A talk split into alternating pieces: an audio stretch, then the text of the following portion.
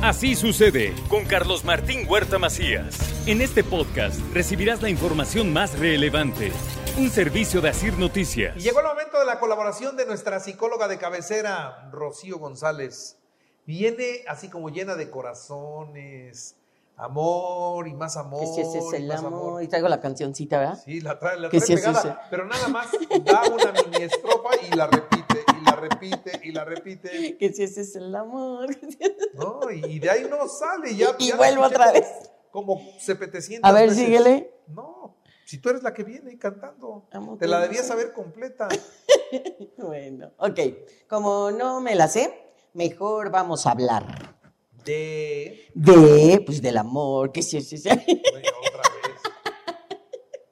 A ver, ¿qué traes con el amor? Oye, vengo a hablar de los cinco lenguajes del amor. Ah, ¿tiene diferentes lenguajes? Cinco lenguajes del amor es, eh, es una teoría que me encanta, Carlos Martín, de Gary Chapman. Vengo a hablar de la pareja, pero ya tiene tres libros, o sea, le llaman los cinco lenguajes del amor en la pareja, los cinco lenguajes del amor en los niños, los cinco lenguajes del amor en los adolescentes. Pero, pues es día del amor. Si lo hacemos en pareja, lo vamos a hacer con niños, con adolescentes, pero sobre todo lo quiero eh, mencionar hoy en cuestión de la pareja. Hemos hablado en varias ocasiones, Carlos Martín, qué pasa después del enamoramiento. ¿Te acuerdas en algún programa que comentamos la diferencia, y no me voy a detener, la- diferencia entre el enamoramiento y el amor? Que el enamoramiento es rápido, fugaz, pasional, no es volitivo, o sea, es me enamoro y me enamoro de quien, no de quien se me ponga enfrente, pero no, no, no es mi decisión, pues. Ok, no me voy a detener en esto. Cuando pasa el enamoramiento, viene el amor. Y entonces mi pregunta, y es la pregunta que hace Gary Chapman en su libro, dice, ¿cómo mantenemos vivo el amor? Entonces, a mí me encanta esta teoría, en serio, porque aplica muchísimo a diferentes edades.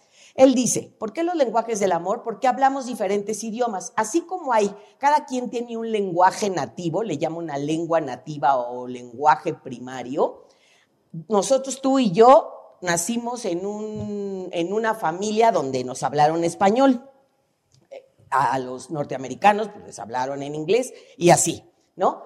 Y ya vamos creciendo y entonces aprendemos una segunda lengua. Eh, yo hablo pues alguito, medio entiendo y hablo, domino el inglés. Tú también. Hay quien habla chino mandarín, hay quien habla italiano, ya nuestros jóvenes, que su límite es el cielo, bueno, hablan chino mandarín, alemán, italiano, francés, etcétera, etcétera. Pero hay una lengua, una lengua nativa. Bueno, en cuestión del amor, Carlos Martín, querido, querido auditorio, ok, los mexicanos, la mayoría, o sea, nacimos así, nacimos hablando español. Sin embargo, pues hablamos otros idiomas. ¿A qué se refiere toda esta teoría? Dice Gary Chapman, hay que aprender el lenguaje de nuestra pareja. Y dice, cuando somos niños, sobre todo los primeros siete años, se nos llena, todos nacemos con esta teoría, con un tanque eh, vacío, con un tanque emocional vacío. Y nuestros papás nos van llenando este tanque a través de actitudes de cariño, atención, apapacho, amor, etcétera. Entonces, cuando salimos a la relación de pareja después de enamorarnos, pues eh, voy a buscar, como lo he dicho en otras ocasiones, quien venga y cubra mis necesidades. Y va a cubrir mis necesidades de qué? De amor. Y entonces menciona que hay cinco lenguajes del amor. Es decir, tú te enamoraste, que es lo más seguro, mi querido Carlitos, como yo, de un lenguaje que no era el tuyo. Ahí les van. Son cinco lenguajes y son palabras de afirmación, tiempo de calidad, regalos, actitudes de servicio y contacto físico. ¿Te suena alguna de estas? Así que diga, sí, yo tengo de lenguaje, la manera en que le demuestro mi amor a Laura es palabras de afirmación, tiempo de calidad, actitudes de servicio, regalos o contacto físico. ¿Hay alguna que te brinque más? Sí, yo soy bueno para el rollo. para el rollo y es que palabras de afirmación. Ok, bueno, a ver, las palabras de afirmación, no sé si seas bueno para el rollo, pero la palabra de afirmación es, a ver quién se identifica con esto. Es por medio del oído, te admiro, te halago, te aplaudo, Te reconozco. te reconozco, exactamente. Fíjense qué interesante. Puede que tú tengas, como me lo estás diciendo, que tú tengas este lenguaje, Carlos Martín, el de palabras de afirmación, o quizá este es el que estás pidiendo. Una de dos. Si fue la que te brincó, ya sea que tú necesitas que Laura te esté diciendo, wow, eres un encanto, me encanta, te admiro, ¿sí? O tú lo das. ¿Cuál de las dos? ¿Sabes qué? Yo creo que lo, a ver, es mi percepción. Ok. Lo aprecian y lo esperan más las mujeres que los hombres. Fíjate que no, manito. Y hay estudios científicos a nivel neuro, neurocerebral que el hombre requiere más esta palabra de afirmación. Porque fíjate, y, lo vemos en muchos detalles. Por ejemplo, niños de 4, 6, 8 años. Pa, pa, mírame, pa, mírame, ma ma, mírame, ma, pa, mírame, mírame. La mujer se autorreconoce solita, ¿verdad que estoy bien bonita y se ve en el espejo, etcétera, etcétera? No necesita que vengan y le aplaudan. Ella solita se aplaude y se aplaude en la de sus amigas. El hombre no. Como el hombre le cuesta más trabajo expresar sus emociones, sus sentimientos, entonces es ven mamá, ven papá y reconóceme. En ese punto, el hombre necesita más la admiración, el reconocimiento de su pareja. Ahora, si no lo tengo, o sea, una manera en que voy a descubrir mi lenguaje del amor es cuando yo doy lo que estoy necesitando. O sea, desde la carencia yo voy a dar esto que estoy necesitando. Segundo lenguaje, eh, tiempo de calidad.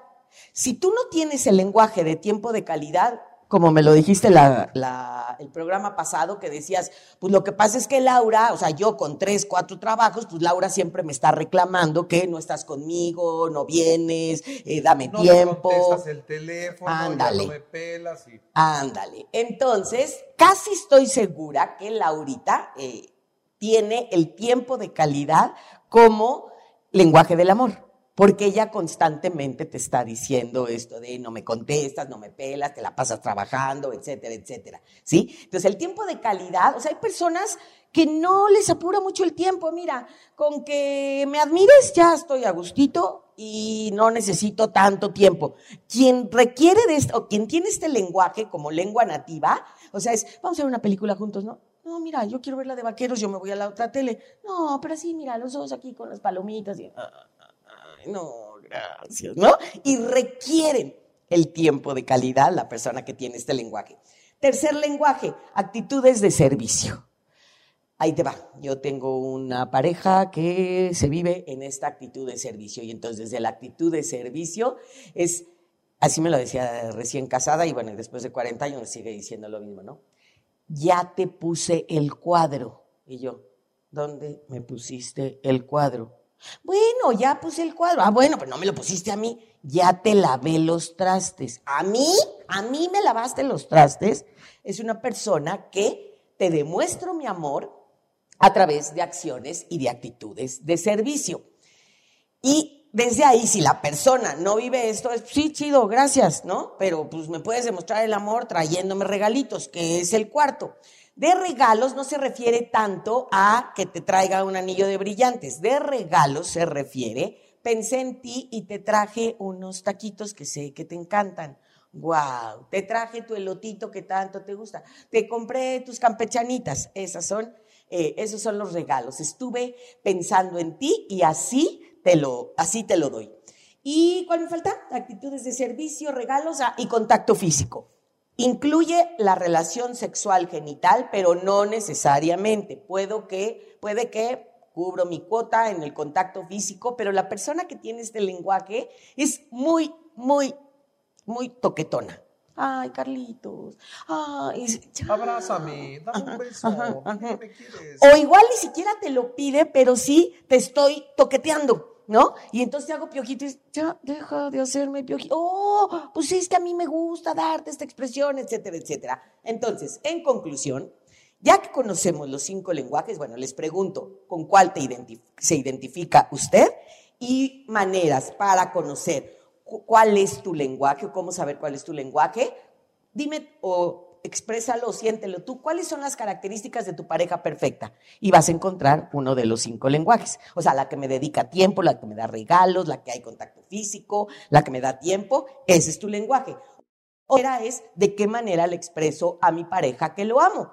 Ese es tu lenguaje. Otra es ¿Qué es lo que me hace sentir amada? Es que tiene, tiene, mil detalles, pero no, yo quiero que esté aquí conmigo, sentado al lado.